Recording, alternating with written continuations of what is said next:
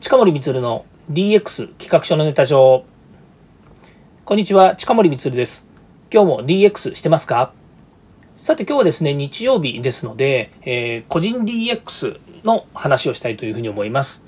えーと、昨日もですね銀行 DX のお話をしたんですけれども、えー、今日もですねお金に関わるようなことの中でですね、え銀行のことについてお話ししたいなというふうに思います。タイトルはですね、緊急再編や銀行 DX で起こる未来に必要なお金の知恵という話なんですね。まあ、ちょっと行々しい名前になっていてですね、え、何のことやという話なんですけども、まあ、実際ですね、その銀行とかですね、自分のお金の、ま持ち方というのをですね、少しお話ししたいんですね。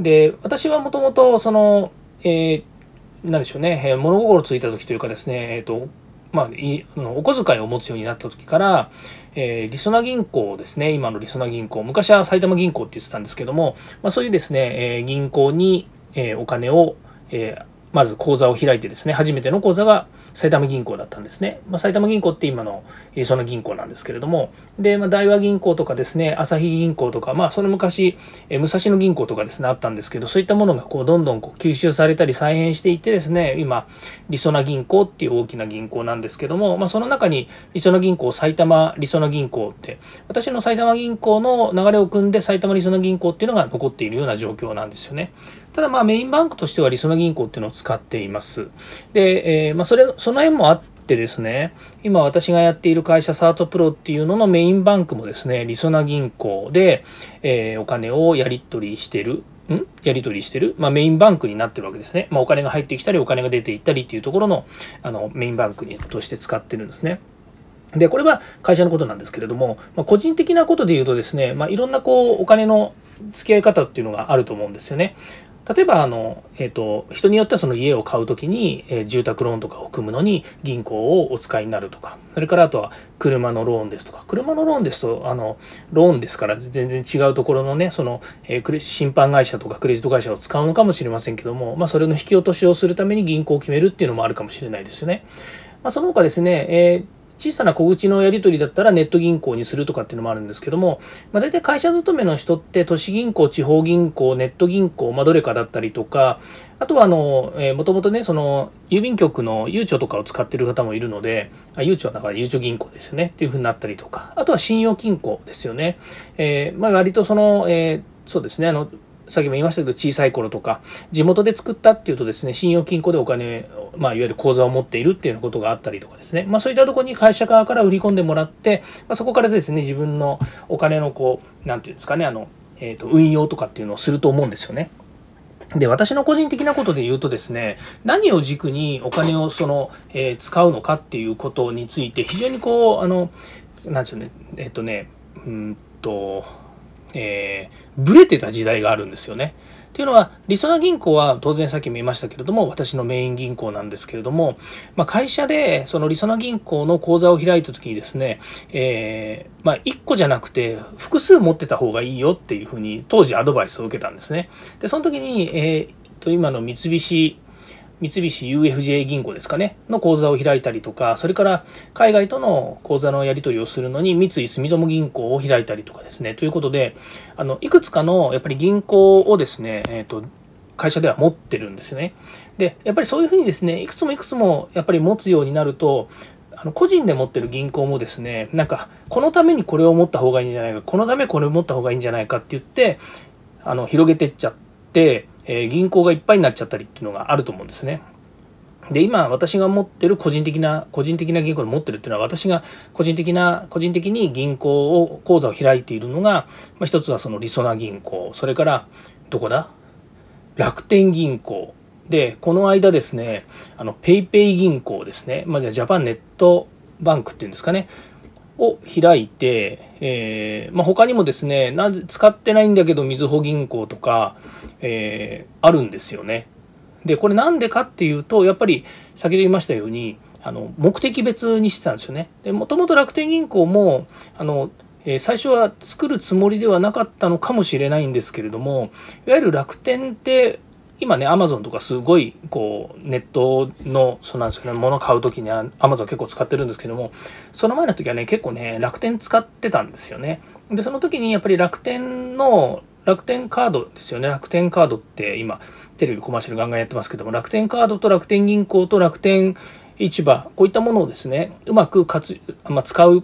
まあ、運用するとか使いこなすことによって、まあ、ポイントが貯まるっつってお得だよねっていうのがあってじゃあどうせ家族でねいろいろまあネットショッピングもしたりもするので、えー、使おうと。でもっとあの会社でもですねいろんな、えー、備品とか買ったりとかする時にもじゃあ楽天で買おうかとか当時よく使ってたんですよね。でそのために、まあ、いわゆる楽天銀行っていうのに入ったっていうのがあるんですね。でところ最近ですねまあ、とある理由からですね、えー、ペイペイ銀行えー、まあ、開設したわけですね。というのはジャパンネット銀行っていうのがありまし、まあ、あったんですけど昔なジャパンネット銀行って一回作ったことあるんですけど私あんまり使い勝手が良くなくて一回キャンセルしたんですよね。で最近またあの PayPay 銀行を作ったんですけどそれはですね、まあ、いわゆるその PayPay ってありますよね電子マネー。まあ、これをですね使うのに非常にまあ親和性があっていいだろうとかですね、まあ、その他にもあの、まあ、ソフトバンクがベースベースというか、まあ、ソフトバンクが母体ですよね。えジャパネットバンク。でえーと、ソフトバンクだとその携帯電話がソフトバンクだったりとか、まあ、そういうですねなんかこうくくる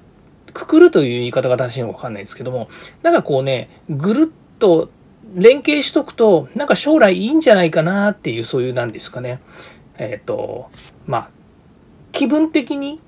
そういうのがあってでなんかポイントがたまるとかね。からなかなかなんかこうサービス的にすごくこう親和性があって融通が利くんじゃないかとかね。まあそんなような思いがあって、えー、最近 PayPay 銀行っていうのを作ったんですね。でこのこの先ですねこんなことやってるとですねいろんな銀行のですね口座を開いたりとかまたはですねクレジットも何々別とかつっていっぱいこう使いますよね。で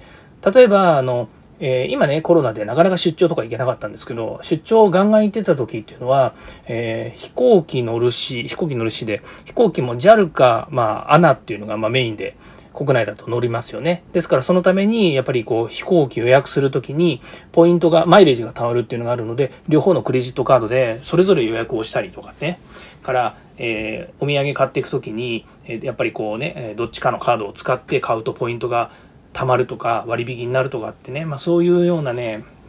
ほんとねなんかブレブレですよね。だからそういうので口座作ったりとか、えー、まあ、口座っていうのはあの銀行口座作ったりとかそれからクレジットカードの、え、口座を作ったりとかですね、まあ、いろんなことをしていくわけですね。で今度はそのキャッシングですね電子マネーのところで言うとあのポイントが貯まりますよね。例えばあの身近なところで言うとコンビニでこう支払うたりするときに、まあ、何で支払いますかっていうのと同時に、なんとかポイントが貯まりますとか、例えばポンタのポイントが貯まりますとかですね、で、か例えば、えっ、ー、と、どこだ、あれは、えっ、ー、と、ファミリーマートだと、勝手になんか T カードのポイントが貯まりますとか、なんとかが貯まりますっていうのがあるので、じゃあその都度それをやるのと同時にクレジットカードはこれでとか、電子マネーはこれで決済すると、もしかするとポイントが貯まるんじゃないのかっていうですね、なんかそのポイント地獄に陥ってるんですよね。ポイントつくんですけど、でもそのポイントをつくためになんか買わなきゃいけないのをいちいち手間かけて設定しなきゃいけないっていうのがなんか本末転倒のような気もするんですよね。ということで、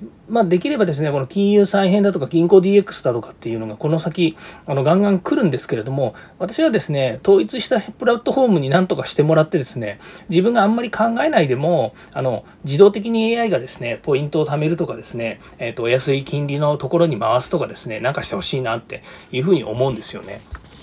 で、これってお金の話って個人個人ね、それぞれ違うし、それが使うタイミングとかね、それからローン組むとか、えっと、支払いのね、あの、なんかタイミングっていうのは、それぞれだから、そんな勝手なことなんかできないんですけれども、でもね、えー、やっぱりこう、運用っていうかね、あの自分の資産の運用になるわけなので、なので、えー、なんかですね、面白い、なんかってことはないんだけれども、なんか自分にお得になるようなね、形にしてくれるといいなと思います。やっぱりですね、最終的にはお得が一番かなというふうに思ったりします。ということでですね、あの銀行とかですね、お金、金融、クレジットとかですね、この辺の話って結構、えー、たくさんあってですね、まあ、どれがいいよなんていうのは言えないんですけれども、まあ、そのため、これから起こるですね、未来のためにですね、いろいろこう知恵をつけて、えー、知識をつけてですね、運用していくのがいいんじゃないかなというふうに思います。はい、今日ちょっと個人的なお話をさせていただきました。えー、次回もですね、また DX に役立つ話題を提供していきます。えー、よかったらいいねやフォローをお願いいたします。近森光でした。ではまた。